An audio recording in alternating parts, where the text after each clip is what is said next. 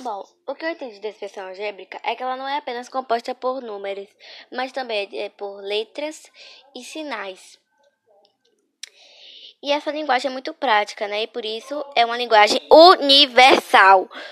Um exemplo, 3 mais x igual a 6. Deu para deu pra identificar a expressão algébrica nesse exemplo?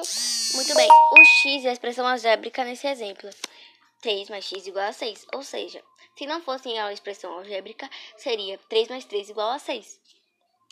Aqui temos também termos de uma expressão algébrica ou literal.